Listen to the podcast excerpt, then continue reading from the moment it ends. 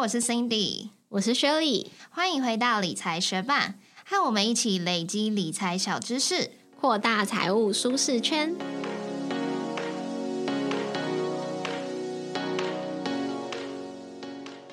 几周前，我和同事在聊天的时候，我们就讨论到买房的话题。他就提到他买过三间房子，然后还有跟我分享他选房、还有贷款、出租这些控制金流的操作方式。然后他就说：“我跟房地产比较有缘啦，之前投资股票就赔很多。”那因为他提到有缘这个说法，就激发我的灵感。确实有一些人，他们可能工作运并不顺利，但是投资股票就赚很多钱。那有一些人投资股票觉得困难重重，可是买房。地地产啊，却很有眼光。那有一些人，他们就是偏财运很强，或者是注定有主产，可以让他一生衣食无余。那你是不是很好奇，跟你最有缘、最能够让你事半功倍的财运来自哪里？除了像我同事一样用真金白银去验证，还有什么其他方式可以帮助你找到最适合你自己的财源呢？所以今天这集节目，我们就邀请到在温哥华教紫微斗数的营养师 Eason 来跟我们分享，怎么从紫微斗数找到适合自己的赚钱方式。嗨，各位学伴好。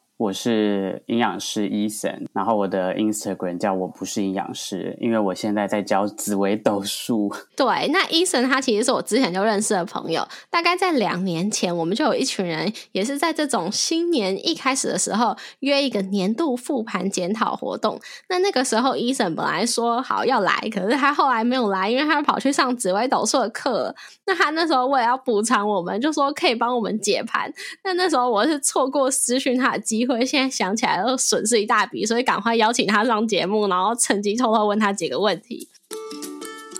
老实说，我自己从来以前是没有接触过紫微斗数的，所以这次也是和 Shirley 一起准备节目，才第一次看到我自己的紫微命盘。那因为看了命盘之后，我就稍微搜寻一下文章，紫微斗数真是博大精深。相信在呃现在收听节目的学伴们，应该也对紫微有些是了解不多，所以就想请 Eason 先来分享紫微斗数的基础概念，让初次跟我一样认识紫微的学伴们来理解这是什么样的。一个工具。好，我相信呃，学伴们应该很很少有机会可以接触到紫微斗数，所以你可以把它当做一个一张地图，就是说紫微斗数它的图打开之后啊，比较像是它会显示东西南北，然后你要去哪里，以及你要怎么找到你想要的这个东西。那换一个角度讲呢，我也会跟呃来找我论命的人说，它是你的原厂说明书，所以你也可以把它当成把自己当成一台冷气机或电冰箱，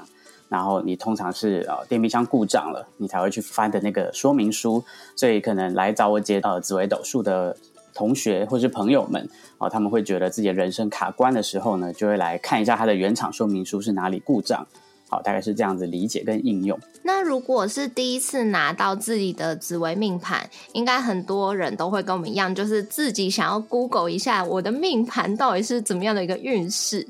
那医生可以跟我们分享，如果学伴们就是今天第一次拿到自己的紫微命盘，他们要 Google 的话，应该要从哪一些重点开始？哦，我觉得 Google 很容易就是不同的流派资讯就会比较混杂，可能会看到。呃，没没有什么架构，因为东写一个西写一个，所以我会建议学伴在聆听的时候呢，这边可以先暂停，去你的手机 App，或者是说，呃，Mac 现在也有一个版本的解盘工具叫文墨天机。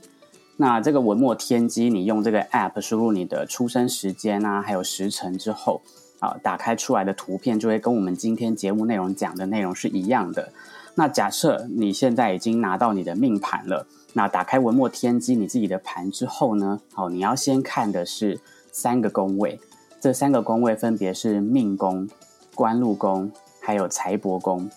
那这个资讯量很庞大的情况底下呢，要先看的是这三个宫位里的星星有哪些。那我们的星星有三个颜色，所以你还可以再往下看的第二个重点是你的宫位里的星星是有没有红色的。红色的呢叫做主星，也就是这个宫位的主人。那有些人是没有红色的，我们就会以空宫论。那除了红色之外呢，如果你看到宫位里有紫色的，这个叫做吉星，就代表说它会往好的地方发展。那如果说你看到的是黑色的，那它就是凶星。那一般我们就会觉得它可能会带来一些修炼哈，或者是考验。那我们在这三个宫位里呢，等一下就会运用这不同的颜色星星来解释。所以记得一定要用文墨天机这个 app 打开你的命盘哦，我们的颜色才会是一样的。哎，那我们可以讲一下为什么主要会是看命宫、官禄宫跟财帛宫吗？哦，没问题，就是命宫最主要是你的人生结论，所以他当然呃，等你退休之后去回想你的人生，哦，会非常的符合命宫的模样。那因为整个人生过程有很多年嘛，所以它在渐进式的过程，你也可以用命宫来定义一下，或者对齐一下你的人生价值观。你是用什么样的呃价值观去展现的人生呢？例如有些人的命宫可能是比较喜欢偷懒的。那他就会觉得吃喝玩乐他比较喜欢，不太会想要太多的波动啊。那有一些人命宫的主星是那种冲冲冲的类型，那他可能就适合去跑业务或者是做运动员这种这种比较激烈的工作，他就会觉得哦，人生充满意义。所以命宫可以看到的是你人生想要对齐的这个方式。那里面的吉凶星也会看到这个过程的呃是好的比较多还是坏的比较多。那另外的两个宫位呢？官禄宫可以看到的是，你主要选择工作的模式，呃，比较对齐的地方在会在你的职场。那我们第三个宫位的财帛宫，就会是看我们今天的主题，好，跟理财有关的，以及运用你资源的方式。那这是我们今天三个宫位的重点解说。除了医生刚刚提到的三种颜色，红色、黑色跟紫色，我的命盘上面好像有看到水蓝色的星，诶，这代表什么意思呢？哦。呃，蓝色的话呢，它叫做乙级星，就是在星星的分类里呢，有能量比较强的叫甲级。那刚刚说的水蓝色呢是乙级，那甲级跟乙级的能量大概差了十倍左右。所以如果我们今天想要初步的理解的话呢，呃，如果你看水蓝色，可能会有点因小失大，因为红色、黑色跟紫色这三颗星的就已经很复杂了，以及它的能量是比较强的，它展现的特质跟。对人生还有对那个宫位的影响力是最强的。那如果你这三颗，呃，应该说这三个颜色都可以掌握的很好，我们再来看这个水蓝色的部分。所以一般会建议初学者水蓝色的部分可以先跳过，嗯，不然你可能会有点顾此失彼哦。嗯，那我想要再补充问一个问题，因为如果大家是很认真查资料的话，可能会查到说，像是福德宫啊、田宅宫也是跟一个人的财运或者是他的福气是比较相关的。那医生可以介绍一下这两个宫位代表什么呢？好，第一个是我们最直觉去看说，呃，路上这个部分可能就是一天工作八个小时嘛，所以主要会看官禄宫，代表你来财的最低一个来源。那你有了钱之后会怎么运用这个财富？它可能是现金，它可能是不同的资产。那我们就会看财帛宫。那刚刚提到的福德宫呢，比较是你先天的福气。所以这个福气就很抽象，比如说，呃，你会会不会在没有使用任何，比如说你的工作好了，或是你去做任何行动就会获得的东西，这个叫做福气。那有些人会用这个福气来定义，说我跟某样的呃物品，或者说某一种标的物比较有缘分，好，例如古董，可能就会有一些主性的特质。如果落到福德宫呢，它跟古董之间的缘分就会比较有缘。那他的理财方式可能就是时间拉得更长，因为古董要翻倍有价值，可能不会是在那个当代嘛，也许要过了很多年。那另外就是田宅宫的话呢，它比较是跟房产有缘，所以这个田宅宫可以当做你的呃理财方式的话呢，就是我们当田宅宫很漂亮，好，比如说吉星比较多，凶星比较少，那我们就会以房产为目标去作为理财的依据。接下来我就会进入我们今天最重要的主题，就是怎么从紫微斗数找到自己的赚钱方式。也会请医生跟我们分享不同的星星在不同的宫位代表意思。其实等一下的内容，我觉得对于有一些学伴可能会有一点对讲的感觉，就是会拿着自己的命盘看是不是有符合这些说到的好迹象。但是其实紫微斗数它就是很复杂，那也不是说有等他说好的好迹象就一定有好结果，或者是没有这样的好迹象就一定是怎么努力都不会开。花结果这样子，那在开始分享紫薇的财星啊、财宫之前，是不是也可以请医生先跟我们分享一下，在去理解等一下的资讯之前，应该先有的基本认知呢？好，首先第一个就是紫微斗数的可以解说范围真的非常的多，也很大。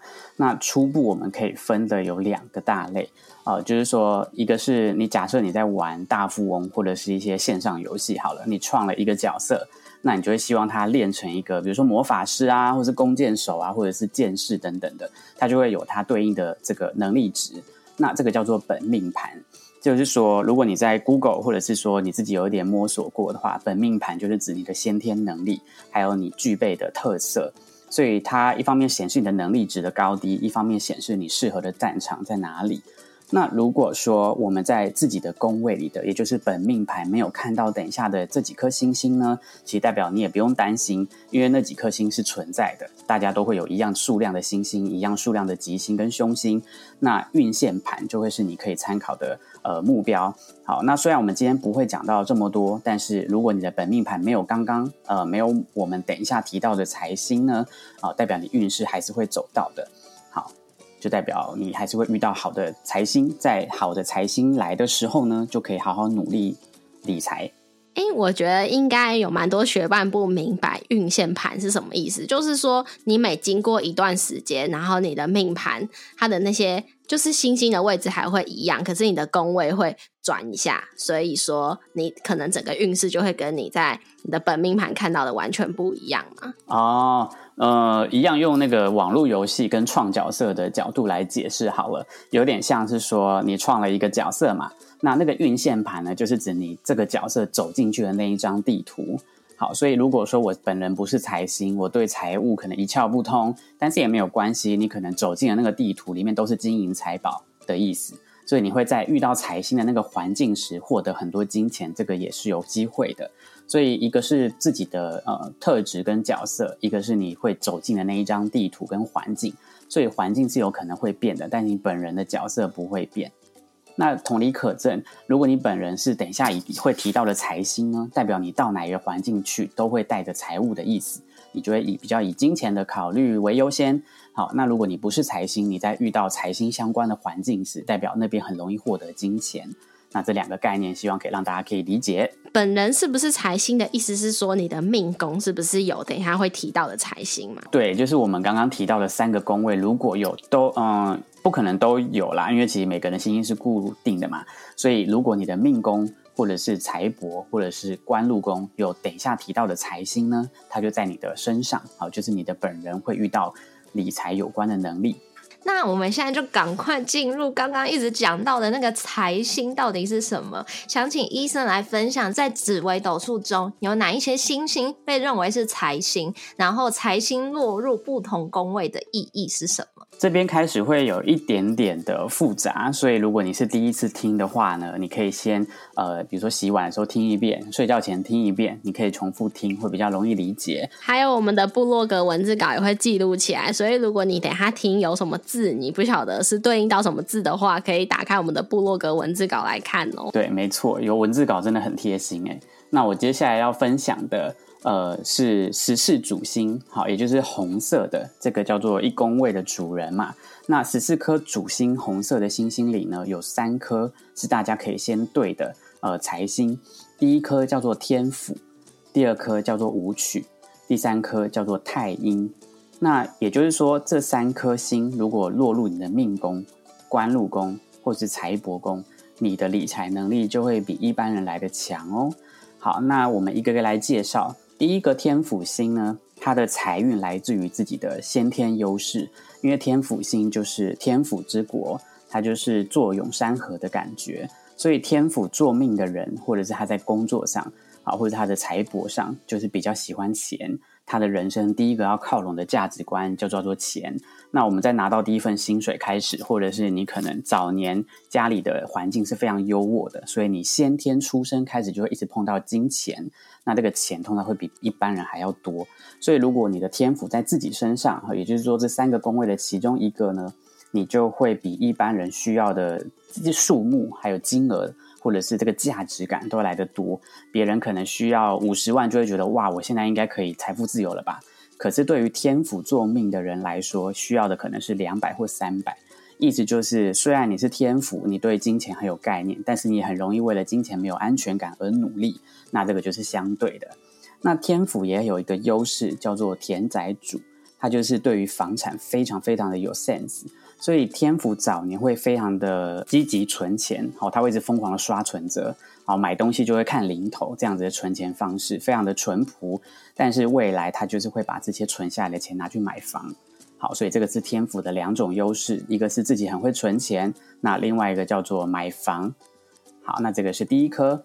第二颗是武曲星。武曲星做命，或者是在你的官禄宫或财帛宫的话呢，代表你是一个为了钱而拼命努力的人。那这个拼命努力的程度是会一直加班的那一种哟。也就是说，如果这颗星星在你身上的话，你可能会觉得我没有亲自去赚钱，会有点不甘心。好，那它本身也是一颗财星的关系，所以对于理财是非常有概念的。后天来说，你学任何标的物的理财方式，不论是存款啦、利率啦，或者是信用卡的点数啊，或者是比价，这些对天呃舞曲来说都非常非常的呃在行，他也会很介意。可是舞曲要特别留意的是。他本人就算可以利用理财的方式来，比如说不需要愁吃穿好了，每个月光是理财就可以有三四万，他本人还是会有点不甘心哦，有一点劳碌命的感觉。好，所以舞曲在你的这三个宫位的话呢，你自己会觉得你还是要去赚那个动财，好，你会很难坐着说啊，我只要用这个钱就可以过生活，所以我不用工作了，哦，是有点不太可能的。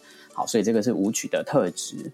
那第三颗太阴的特质呢，就是像妈妈一样的方式在管理金钱。比如说，哎，这个钱压岁钱先帮你存起来，好，以后给你花。那你这种呃这种特质就会特别的明显。所以太阴最主要的金钱优势就在于存款。好，比如说我所有的积蓄里要先存个百分之五十起来，剩下的才可以花用。好，这个就非常非常的太阴。那太阴跟这两颗星不同的地方在于，它花钱花的比较多。那并不是它不好，而是说，呃，前面两个星星省吃俭用的程度也比太阴来的多。可是他们三个都是财星哦。那太阴花钱的地方在于感情，所以可能会为了情的部分花钱，亲情、友情、爱情都会是你花钱的地方。那也会因为这样人缘比较广啊，或者是说广结善缘。那相对于天府跟舞曲，就会稍微多一点特质，或者是说你比较容易发现它跟人缘有关的金钱是比较多的。好，那这三个呢，就是当你命宫、官禄宫或者财帛宫有的话呢，在你身上的金钱优势。刚刚医生也有讲到，命宫、官禄宫跟财帛宫是跟钱最有关的宫位。那刚刚有讲到一些不错的财星，那学伴可能会好奇说，命盘中有怎样的组合，可能投资股市会比较顺利，会有这样子的迹象吗？哦，我觉得这个组合的优势呢，就可以提到不同星星的组合啦。但是如果以天府、舞曲跟太阴来讲的话，天府跟太阴就比较不适合，应该说他们做那个财务评估的时候，我认为他们会比较被归在那个保守的类型。他们对于金钱就是存起来、存起来、存起来，然后你要他突然买一个什么利率很高的，然后可能短期内突然爆冲的股票哦，NFT 这种是不太可能的，他们是稳健型的。所以当你今天有财星的时候，你本人已经对于金钱非常的敏锐，又呃害怕失去金钱的话呢？我们的财星刚刚介绍这三颗是对于这种冲刺型的股票可能会有一点怕怕的，那舞曲就会好一点，因为他会为了金钱稍微愿意就多一点投资，比如说呃心脏比较大颗。好，那另外的跟主星比较无关的话呢，就是如果你的财帛宫里面或是命宫里面有碰到黑色的凶星的话，你可能对于杠杆比较高的呃来财方式就跃跃欲试。所以第一个你可以观察的是你的财帛宫或是命宫里面有没有黑色的星星，有的话呢，通常你就可能会对于嗯别人推荐的哦这个趴数很高，那你就可能会下注。好，这是一个。那第二个就是回到红色的主星去引导你花用的方式的话，你可以检查你的命宫或是你的财帛宫有没有杀破狼这三颗星。杀破狼就是七杀、破军跟贪狼。所以，除了我们讲的财星之外呢，我们现在讲的这三颗主星，好，就是杀破狼这三颗，就是刚好颠倒的，好，可能如果他坐在你的命宫，或者是坐在你的财帛宫，就比较容易花钱。那当然，他也会比较有竞争的感觉。所以，对于哎，我这个可以赚到更多的获利，那我当然要试试看啊。好，那杀破狼就会比较容易在金钱上波动比较大。但是因为刚刚医生讲到的是黑色的凶星嘛，那这样代表说。他们在这些重要的宫位，命宫啊、财帛宫啊、官禄宫是比较容易失败的吗？哦，我觉得失败就不一定，因为还是会去看整张盘的格局跟运势。所以老实说，在我的论命经验里，也有他的可能命宫或是财帛宫有碰到凶星，然后他本人也是杀破狼。好了，那就是我刚刚说的，可能波动比较大。可是他的运势很好的时候呢，就代表他的这个敢冒险的心情跟配合上很好的运势，就是我们刚刚讲的，走进一个房间里都是钱的地图的话，那不就代表他赚的会比别人多吗？所以，呃，碰凶星不代表他的呃结果是不好的，但是过程的波折一定会比别人多一点，所以我们还是会去搭配运势，看一下这个波折的结果是什么。了解，这样就安心了。因为我自己在刚刚对讲过程中是一个都没有中啊。哎，那像 Cindy 这种，他刚刚看的主要都是在自己跟自己最有关的那些财宫嘛。如果他的好星星都不在这些财宫上面，是不是代表他身边的可能家人朋友啊，可能都是对他会很有帮助的？因为那些好星星可能都在像父母宫啊，或者其他的宫位上。没错，我觉得。呃，这个就是一个相对论，就是说，刚刚提到的天府跟太阴啊，这两颗尤为明显，就是因为他们是属于积富的人嘛，那他就代表说他身上就是很多钱。那如果说你自己是积富之人，就代表财库这个金钱都在你本人身上。那家里或者是你的另外一半，或是你的好朋友，呃，可能就是来分享这个财库的概念。好，所以当然，我觉得这也是相对论，就代表你可能是比较慷慨的人，因为你资源比较多。那反过来，如果你的本人并不是这几颗星星，那就代表你的财库在别的地方。所以像雪莉说的，就是很有可能会在呃家人啊，或者是你的夫妻宫这些宫位。那他可以探讨的就非常非常多，所以反过来讲，我们在论命可以研究的地方，有趣跟好玩的也在这。因为你本人不是财星坐命，但是你还是可以透过别的方式，比如说跟人合作，比如说挑对产业，好这些方式来财富。那就跟呃怎么讲呢？不一定要以财星为主，才叫做人生比较顺利，或是金钱比较顺利。好，还是可以透过不同的方式来达成的。嗯，那有些学伴应该会好奇，命盘中有怎么样的组合，他可能在工作上比较容易取得比较好的收入或者是成就呢？哦，这个问题问的很好，就是一样，我们回到说，哦，没有主星不是财星，好了，或者你的呃财星都不在自己身上的话，有没有可能透过别的方式，尤其是工作的表现，来增加你的天花板，好，提高你的收入的最大值？这个方法是有的。那我们可以来检查的呢是。一个叫做四化星的组合，它的四化呢，就是有四个的意思。这个叫禄权科技。那最主要我们可以挑的呢，就叫做化权。那它在你的命盘里呢，会是用一个印章的颜色，很像盖章的感觉，里面写一个权力的权。当这个化权星在你的官禄宫或是你的命宫的话，你的人生会比较喜欢掌握的是权力，跟你实际上会掌呃，有点像是生杀大权。所以在你的命宫，就代表你对人生是有掌权的，你就会可能好想要当老板。那想要当老板，你就会努力，努力就会去创业。那如果在你的官禄宫一样的道理，你可能会想要透过事业来打破这个框架，或者是做出自己的一番天地。所以，如果财星是理财的方式的话呢，我们一般人可能是一般的上班族。那你的官禄宫或是命宫有这颗化权星，你还是可以透过最呃基本盘，比如说我扩大我的业务规模，好，然后我去当到经理级的人物，然后去增加自己的影响力，那这些都有可能为你带来不一样的财富。主要的话，这个化权星是透过你的工作而来的，好，所以在命宫或是官禄宫有的话呢，其实也非常的有帮助。那另外还可以再介绍三颗跟工作有关的星星。好，这个组合呢叫做子午连。子午连是指紫微星、武曲星跟廉贞星。那武曲星刚刚有提到嘛？那紫微星跟廉贞呢，它就是非常乐在于工作。所以当你的命宫是紫微星跟廉贞星，或者是官禄宫有这三颗的话，你本人也会想要透过工作的表现来提高自己的工作水准。呃，业务规模，或者是你服务的人次、客单价，或者是呃突破这个产业的最高上限等等而努力。那虽然你可能不是财星，但是你还是可以透过工作的表现来增加你的呃财务能力。哦，我我如果这样理解，不晓得对不对？就是如果财星是在刚刚讲的这些宫位的话，可能就是本来就带财；但是如果是刚刚提到的三颗工作的星星比较有关的星星，或者是化权在我们的官禄宫或命宫的话，就比较是在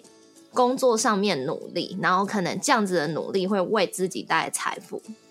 没错，没错，这个理解很好。就是说，嗯，化权星跟刚刚提到的呃子午连三颗呢，它主要的表现特质都在于成就，就是它对于金钱的感觉就没有这么强烈，它的排序是不一样的。所以化权跟子午连啊，它就是属于因为有点像是金钱刚好是跟着上去的，就是说，因为我追求我的成就，因为我追求我的规模、我的影响力，那他当然就会连带的啊，比如说收入比较高。好，或者是说影响的比较多人，那人数一提高，你的呃，比如说最后的绩效也会比较好。那他就是呃带来财富的方式。可是他本人就会觉得他不是追求金钱哦，他想要的是成就。好，所以是透过不同的逻辑来达成财务财务自由的感觉。哎，那我想要问一下，就我们前面有说到，有一些人他们偏财运很强，命盘上有怎样的组合会偏财运比较强呢？哦，有有有，就是这个大家应该非常有兴趣啊，但是它只有一颗，所以可能呃中奖的几率就，但是也就是十四主星只有一颗哎，有点难对。那个那颗星就是刚刚讲的贪狼，好杀破狼的贪狼，嗯，只要贪狼坐在你的命宫、财帛宫的话，好，它比较容易在你的人生当中，比如说常比较常中发票啦，或者是说。嗯，全连几点的时候容易中某一个头奖啊，中一个更好的锅子啊，这种感觉。哦哦，好，到时候那个尾牙的时候中头奖的呃同事，我就去问他他的命宫或者是财帛宫是不是有贪狼。哎，那如果天宅宫有贪狼嘞？因为我还是都没对到，我真的是很想对到一个。好好，田宅公如果是贪狼的话呢，表示房产就当做呃变动的感觉哦。所以贪狼就是好玩嘛，它是一颗欲望之心，所以会觉得人生要体验。那它如果在你的田宅宫具现出来的，就代表说你对于房子的感觉就是一会儿我要体验欧风的，一会儿要体验工业风的，一会儿我又要温馨的。所以你对于房子的概念一直换的话呢，成本就会很高。比如说你要一直搬家，比如说你要一直出去住，好，我这出去玩的时候，一会住高级的，一会住五星级的，那你在这个嗯，尤其是住宅有关的话题上，变动就会比较大一点。那我觉得好处就是说，以现在来讲啦，如果你是以房产当做你的投资标的物，贪狼就很适合去投资房地产，因为他并没有想要。自己比如说哦，就住在里面了，或者是买给家人，他的房产就是好玩的，好像我们刚刚前面提到的体验的，那他就很适合专门炒房子。了解，听起来还不错。好，那接下来。因为呃，我们有提供我们自己两个的命盘给医生嘛。那虽然我们可能只会在我们的部落格文字稿公布部分的命盘，怕大家了解太多我们的秘密，但现在也想请医生用我们的命盘为例，来说明一下我们各自的财富来源，或者是我们比较容易在哪一些地方去花大钱。好，那。呃，我就先以 Cindy 的当做举例好了，因为刚刚对讲都没有对到嘛，我们来分析一下，那你可能的财务 在哪里？那 Cindy 的命宫是天同跟左辅，那它这个一个是红色的，就是天同星，它是主星，那还有一颗吉星叫左辅，所以它没有碰到黑色的行星，所以人生是蛮顺利的。那在财务上呢，天同是一颗感情星，可是天同比较特别哦，它是一个小海豹，就是那个无所事事的小海豹。所以天同的来财方式呢，叫做别人给你钱。那他的福气就是代表说，对，很赞，真的是很赞。就是你可能会觉得，哎，我都已经几岁几岁了，可是妈妈或者是我的呃家人，或者是我的呃长辈，好爷爷奶奶好了，好像过年的时候就是少不了会给我那一包。好，那那一包金额不一定很大，但是你就是突然多出一笔钱。那旁边的左辅呢，就是多一个、多两个、多三个的意思。那如果再加上刚刚天童这个突然冒出来的钱，可能就代表你一次会收到两三个人的呃红包这种感觉。那我们现在要快已经要过年了，所以很有可能就会发生在你身上。那另外就是天童对于人生观呢是比较安逸的，比较没有那么嗯突破型的，所以他一生最大的优势就是总是要花钱的时候呢，钱比较不会没有。好，所以第一第一点可能会给他。那第二就是他的人生观是比较刚刚好的，意思就是说，你可以对应一下你的呃命宫啊，你可能并不会那么想要追求金钱，你就会觉得刚刚好就好，然后以感情的导向为主哈。每个人都要呃你侬我侬啊，朋友之间也是，家人之间也是。那对他对你来说的人生价值就不会是用金钱来衡量的哟。好，所以要对于我们这一集来讲，你最大的好处就是别人会给你钱。甚至都是那种，有时候我也听过很多，应该说我解过盘的故事里面也有天童是到三十几岁的时候，家人会给他一栋房子的，所以这样的财富应该也还不错啦。期待一下，哎，快要三十几岁了。对对对对对，没错。呃，所以整体来讲，移命宫比较重要的话，是因为命宫会影响到其他的十二个宫位，所以代表这个福气会扩散到刚刚讲的官禄宫跟呃财务的部分。其实我过去不知道我的紫微命盘嘛，所以这次我是用我的出生照上面的生出生时间，我去先算了一个紫微命盘。但是就是在聊天的过程中，医生就帮我发现说，哎，这个命盘好像不是那么适合我，就是帮我定盘了一下，然后发现我是完全另外一个不同走向的一个命盘。那刚刚说到这个天同是小海豹嘛？那我人生就是在工作上有个座右铭，就是刚刚好的努力，适当的努力，对，好像有点符合这小海豹的说法。然后呢，刚刚有说到说可能别人会给我钱的部分，我就是今年的时候。学霸们应该都已经知道很久了。我去做了那个牙齿矫正嘛，然后那个牙齿矫正其实也是要花十几万，就是一笔钱。所以那个时候呢，我就只是跟我的家人公布说：“哎，我想要去做牙齿矫正，你们觉得好不好啊？因为要花一笔钱呢。”我就想到底需不需要做，就是咨询他们的意见而已。然后没想到，就是我爸妈都还蛮支持我的。然后呢，我爸居然还主动就是说他要帮我付一半的钱。所以我也是觉得，哎，怎么那么好？因为我完全没有预期要跟他拿钱。那这样真的很天同哎，就是呃，家人第一个一定是先给你钱的，对。所以反过来讲好了，我们再讲个有趣的，就是说，如果你的呃呃，如果你定你的盘之后，发现你的其他宫位，比如说夫妻宫好了，或兄弟宫，或者是呃父母宫，或者是天同的话，那就代表你会，你可能会感受到一直给那个宫位钱哦。因为天童就是别人给钱，所以代表你的钱可能就会飘到那边去了。呃，这是一个反过来的例子。那我发现 Shirley 的兄弟宫是天同，哎，这会代表什么意思？哦，这个就代表说另外一个反例，比如说刚刚提到 Cindy 是天童，那家人就会给他钱。那如果说呃雪莉的天童在兄弟宫呢，就是他雪莉本人会需要一直给家里的人钱。好，因为兄弟宫第一个代表是妈妈。好，所以可能常常会觉得，哎，妈妈是不是需要呃孝亲费，或者是说妈妈可能要去美甲，那孝顺的女儿来付好了，所以她可能就会付这些不是很大的花用，但是会想要资助一下家人。然后另外一个就是你的第一个兄弟姐妹，好，所以可能是哥哥，可能是弟弟，可能是妹妹，大家都不太一样。但是对雪莉来讲啊，如果有兄弟姐妹的话呢，第二个要一直付钱的对象就会是呃哥哥或弟弟或妹妹或姐姐。嗯，那就是幸好你只有一个。我想分享一个故事，就是我哥啊，他有点过胖，然后呢，之前有一次我就为了要激励他减肥，因为我觉得他那样不太健康，所以我就跟他减肥比赛。但是因为他的基数就比我大，所以他很有可能会赢。然后我就说，输的人要给赢的人三千，所以我已经打。知道说好，我很可能就是要给他三千，可是我希望他可以更健康一点，所以我就跟他进行了这个减肥比赛，然后我最后就真的给了他三千。就嗯，我也是对，就是会有一些很不是那么大的事情，但是你就会发现这个频率蛮高的，你可能会把钱放在这个宫位身上，所以大家也可以去看一下自己的天同星是不是在你的父母宫啊、兄弟宫啊，或者是呃，比如说交友宫好了，那你可能就会把钱花在其他人身上。那如果是放在夫妻宫，当然也不错，代表说你的钱会给太太，或者是会给先生，那大家的生活品质就会跟着一起提升，我觉得是蛮好的。哎，那我想要问一个，我的我刚刚发现我的贪狼在福德宫，那这样子的话会有好运吗？还是什么其他的意思呢？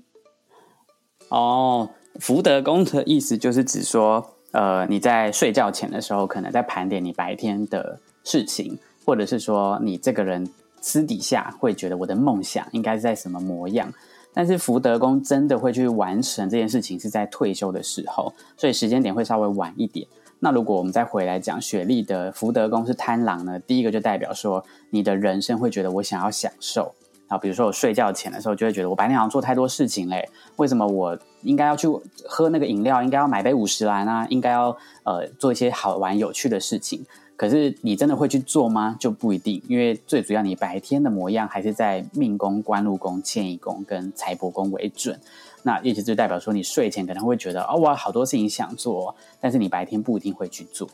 那你真的会去吃喝玩乐？因为太郎就是欲望之心嘛，真的会去吃喝玩乐的时候，就是你退休的时候。因为福德宫也是我们退休生活的模样。嗯，好，那我退休之后要去吃喝玩乐。我刚刚发现我有对中那个子午连呢。那工作的时候努力，退休之后吃喝玩乐，听起来好像是一个不错的计划。对，我觉得是蛮好的，因为呃，通常财星坐在自己的命宫好了，或者是你的官禄宫好了，嗯，人生观真的会比较为了钱。呃，比如说比较紧张啊，或者说为了钱想要达到某一种成就，所以大部分时间真的会花在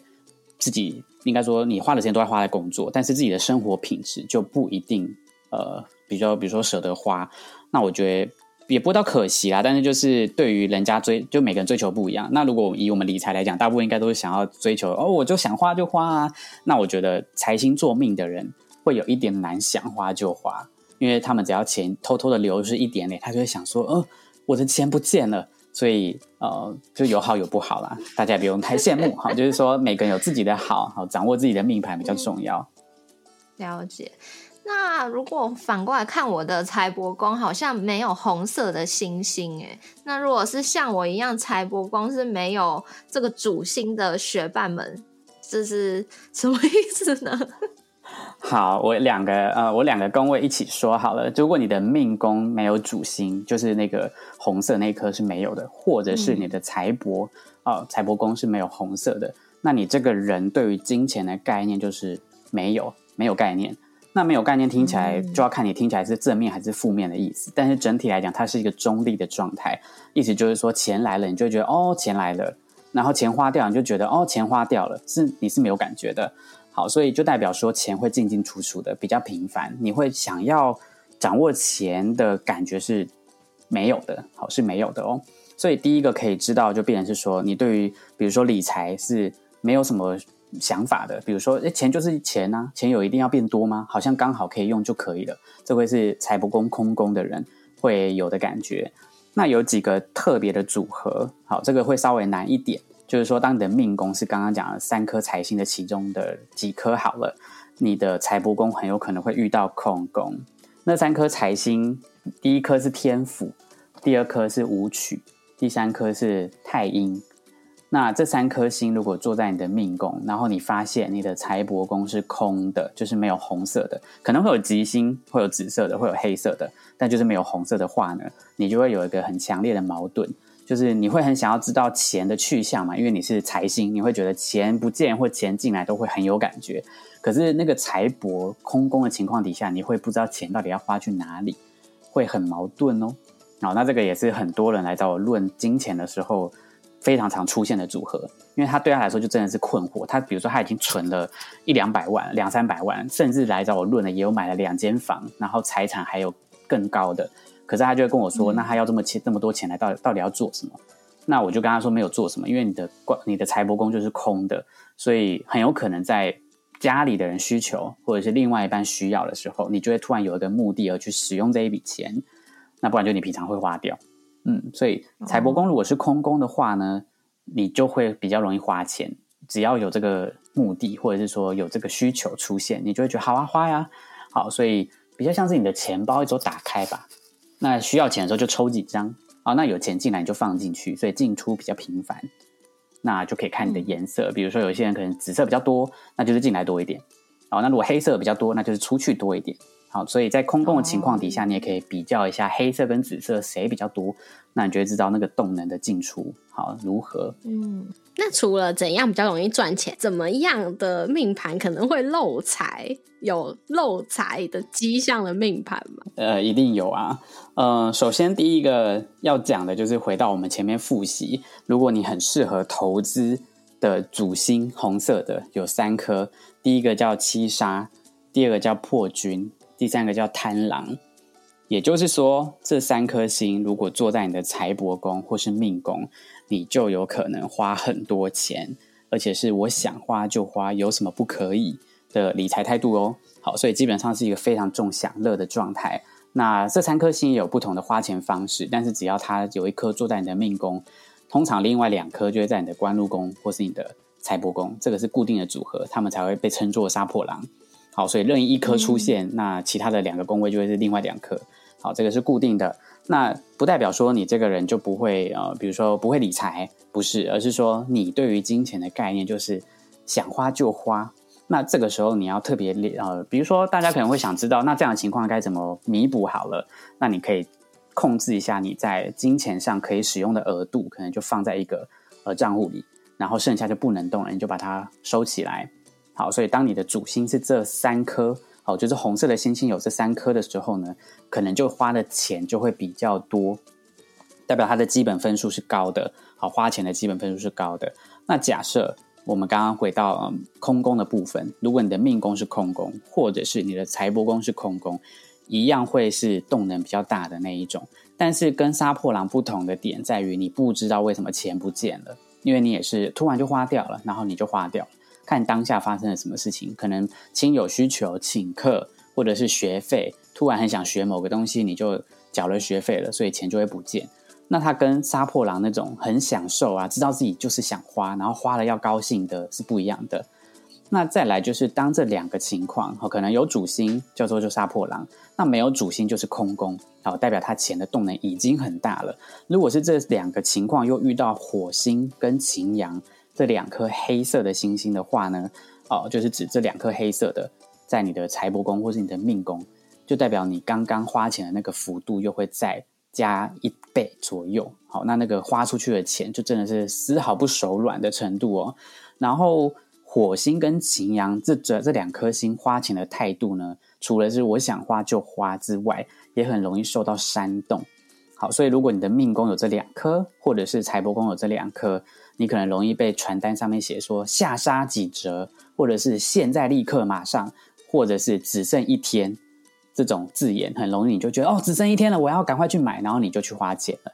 所以这个对于刚刚的，比如说花钱的制止方式呢，就有点有点不太一样，比较是你可能要封锁一下你的网页的广告，或者是你的传单不要乱拿。哦，我觉得这个真的很适合推荐给我的同事。我有一位同事，他很会找。折价的东西，他就常常跟我讲说：“哎，那个什么国外网上这个东西，什么七折还是五折，我要买。”然后呢，我通常就是帮他看一下，说：“哎，我觉得好不好看？”但通常不管我觉得好不好看，他都已经要买了。对啊，然后像昨天他就跟我分享说，他看到一件皮衣，然后原本他在考虑，但是皮衣都很贵嘛。但是那个网站在隔天突然就神奇的打了七折，所以他原本。只要买皮衣，他后来买了五个东西，他就很适合封锁他网站广告吧。这个例子很好，我觉得他财帛宫或命宫一定有火星跟擎羊。嗯，我明天来去问他他的出生时间。这两颗星，我再补充一个特别的地方是，煽动他的东西可能像刚刚提到，就广告跟传单嘛。可是如果是身边的人煽动他，他也会有一样的效果。所以，比如说朋友说来了跟这一单啦，哦，就是这个肉桂卷拿一个第一名什么之类的，他就会买哦。所以团购很好揪。那也就是说，如果你真的今天订饮料少一个人，请你找财帛宫有擎羊或火星的人，或是空宫的人，他一定会跟。哦，凑人数就找他。呃，学伴可能也会很担心，或者是很好奇，说如果紫微斗数很准确的话。人的一生是不是已经被这个命盘写死了？有没有机会去改变它呢？哦，这个我觉得只要有接触身心灵之后，应该就会有一个概念叫做当你人生遇到很颠沛流离啊，或是因为财务也好，不是财务也好，觉得很困顿的时候，你通常从任何一种方法里找到原因开始，这个困难就会慢慢的不见，或者说慢慢就放下了。所以紫微斗数对我来说呢，它并不是要拿去扭转命运的，而是我们要去对齐一下你人生的价值观啦，找到呃原因或蛛丝马迹。其实就很像我们前面开头讲的，它是你的人生的原厂说明书。你可能用错按键了，或者是你的冷媒漏掉了，所以你先要补冷媒，那你就是用不同的方法对齐你现在应该做或者是你想做的事情。好，所以嗯，它比较不是说被写死不写死的问题，而是说要看运用工具的人。那我自己运用起来的方式，就会觉得。当他对我有帮助，比如说原本我不懂我自己的身上的某一个特质，或者是我的家境啊，或者是大家想要透过这件事情了解的程度或者是范围都不一样。可是，一旦你发现你在研究这个工具，找人解也好，自己研究也好，你发现它已经开始变成你的困扰了，我就会建议你不要使用了。那那个不要使用，当然不是指以后都不要用，而是说当下先放着吧，因为它已经适得其反了。你本来只是想要看一下我明年的投资理财财报如何好了，就你越弄越刁钻，发现我每个月都要跟着那个运势走的话，呃，当然你如果觉得 OK 可以，可是如果很累，然后你就越弄越焦虑，我就觉得那还不如就不要看这种感觉。好，所以嗯，对我来说我会这样使用这个工具，那我会推荐来找我解盘的人也是用这个看法使用这个工具，这样。所以如果说有一些人他。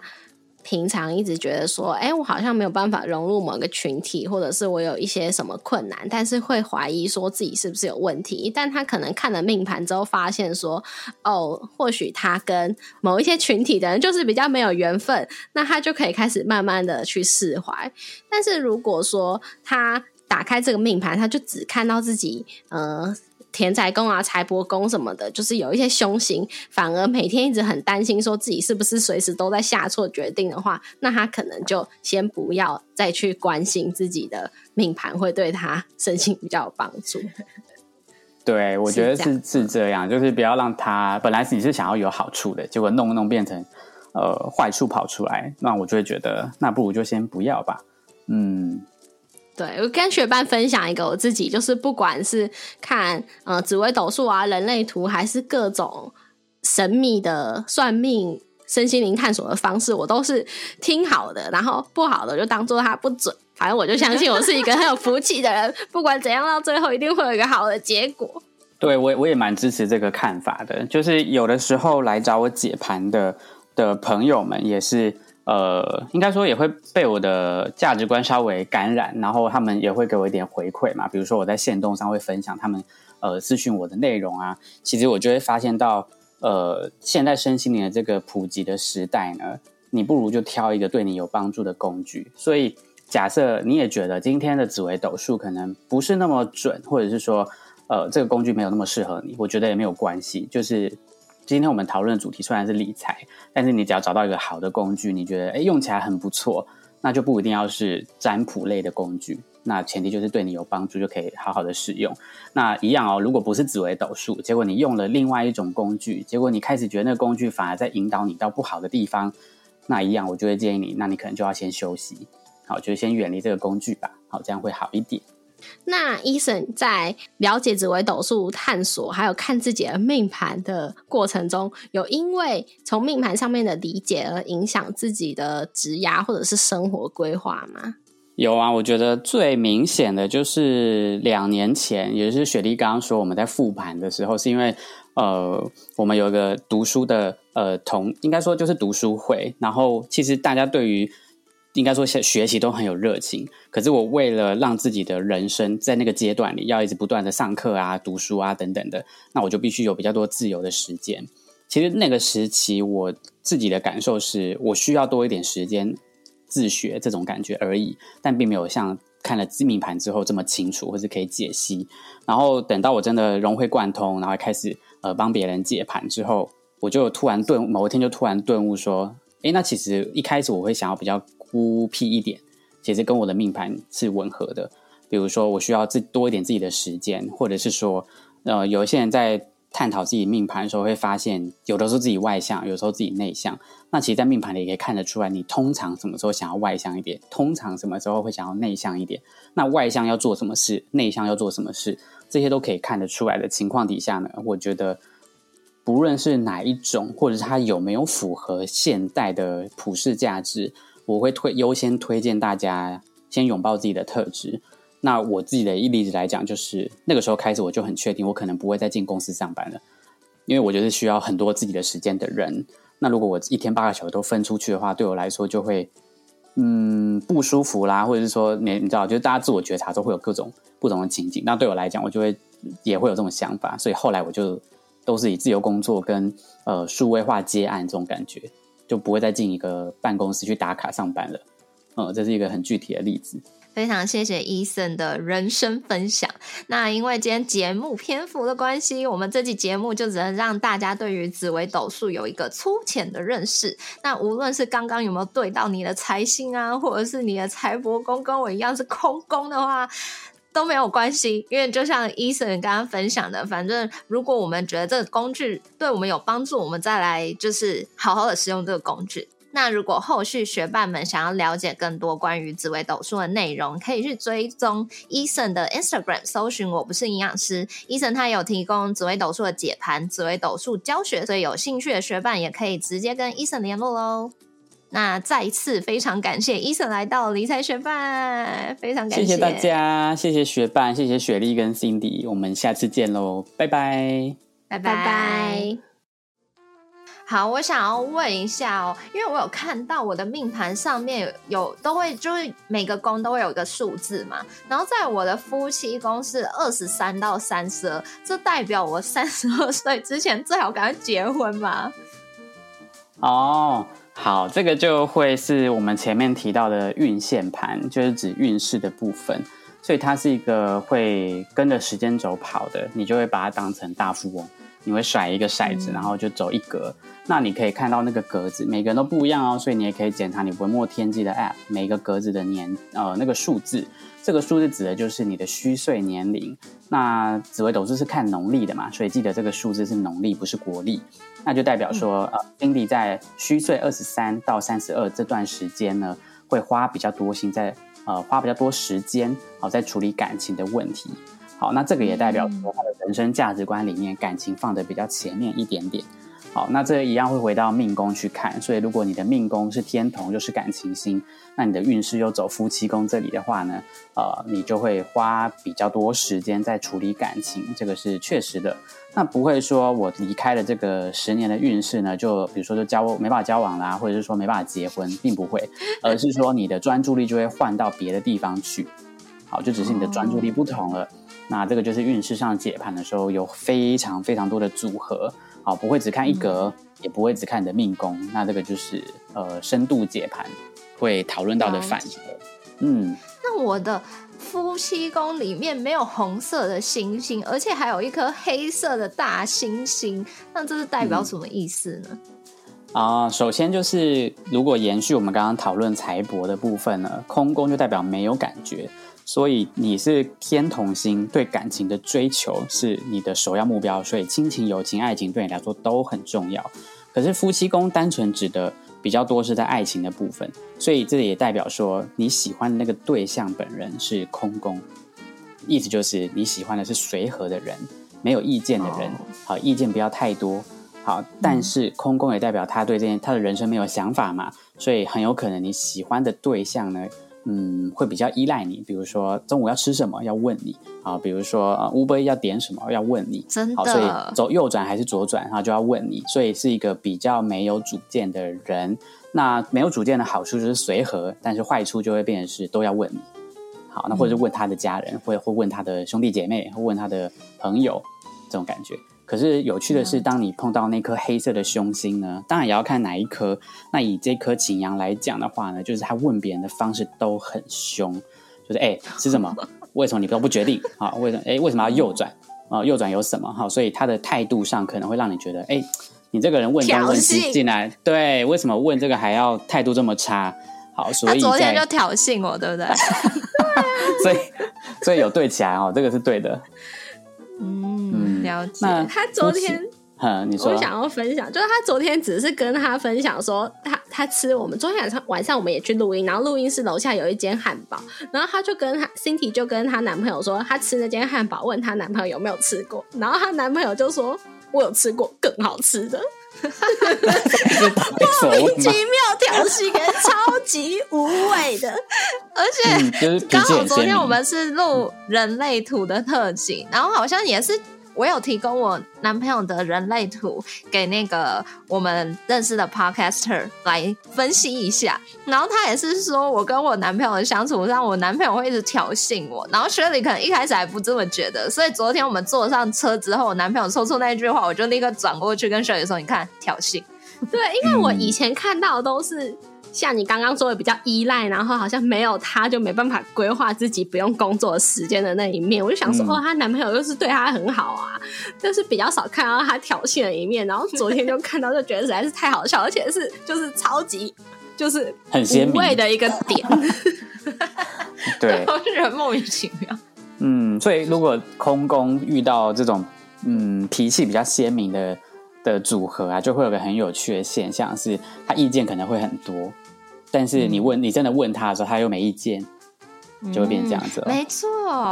他真的是这种人哎、他真的很烦哎、就明明可能我要做某件事情，然后他就要在面说东说西，但是这件事情又不是他要做，对，嗯，就是可能意见很多，可是你真的去问他说，那所以你觉得你要出一点意见啊？如果呃你意见这么多，那你你认为 A 还是 B？、他说我我不知道，不要问我。对对，他就说都可以啊，你要做事啊，但刚刚不是讲一大堆意见吗？嗯，没错，就是会这样子。对，那如果他符合的话，其实就是有有我们，因为大家都会问说这个什么时候是正缘嘛，所以越接近你夫妻宫的模样的人，的确就是那个夫妻宫的人，所以他就符合正缘这个特质。对，不过凶星的确是比较多，所以当他发起脾气来的时候呢，你应该会蛮受伤的，毕竟你是天童，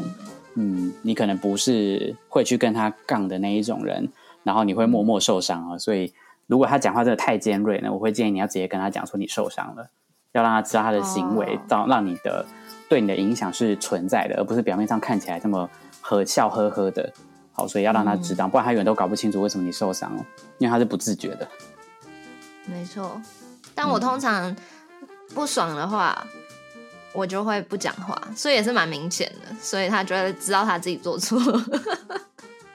有，我觉得如果有找到那个相处之道，我觉得就没有问题。嗯，嗯，哎、那我、Cindy 好像是不是除了夫妻宫以外，还有其他空？哦，财帛宫也是空宫。那有些人好像会说空宫要看对宫，那这个是有多少的对宫有多少的参考价值？一半，就是说，对，因为他刚好占一半，所以，但是我觉得要看问的问题是什么。有时候我不一定会去借对公看，因为他的问题如果用本来的宫位就可以解释的完，或者是找到方法解决这个问题了，借对宫的效益就不是那么大。所以以刚刚那个例子来讲，好了，就是他他脾气比较鲜明啊，这个可能就会变成是他只有跟比较熟的人才会有这个感觉，因为命宫是我们跟亲朋好友相处的时候会比较常用的宫位。可是你从这个夫妻宫的借对宫看，那个天机巨门、右弼跟地劫呢，这个是他面对陌生人的时候才会有的状态。所以他在家里可能是随和，但是脾气很鲜明，然后爱乱吵。但是他出门的时候会非常的安静哦。天机巨门就是完全不讲话，然后就都在观察大家，眼睛一直扫射，然后脑袋可能一直运转，但是就不太会讲话，就是看状况讲话，然后被 Q 到还会有点紧张，想说我要讲什么，然后脑袋要整理好才会愿意说出来。所以是一个脑内世界很很有逻辑，然后按部就班，所以梳理一些比较研究型的、深度的文字的或者是语言的，他可能非常的在行，但是要他上台，他会有点担心自己表现不好，所以就是以脑中的世界为准。意思就是说，当你经典男朋友是随和的过程中，他个人会觉得自己是比较安静的，好，可能没有想象中的这么外向。好，那就是因为他遇到新环境的时候，就会是比较孤僻一点。嗯，他真的是这样，没错。对。但是这边要特别留意的是，那个右臂刚刚我们前面有解释哦，就是右臂就是多一个、多两个、多三个，所以他如果是主星都两颗都用脑，天机巨门都在用想的，它的 CPU 就会转的很快啊，就是可能会有风扇声的那种电脑。那它的右臂如果又加进来，它的风扇声会转的更大声哦。听起来效能不是很好。嗯，它它很擅长去运转，但是因为那颗右臂会让它想的更多，所以嗯，只能说它表面上看起来很安静，但是它内内心可能是。龙卷风吗？就是一一直狂转哦，天机巨门加右臂就是一直转哦。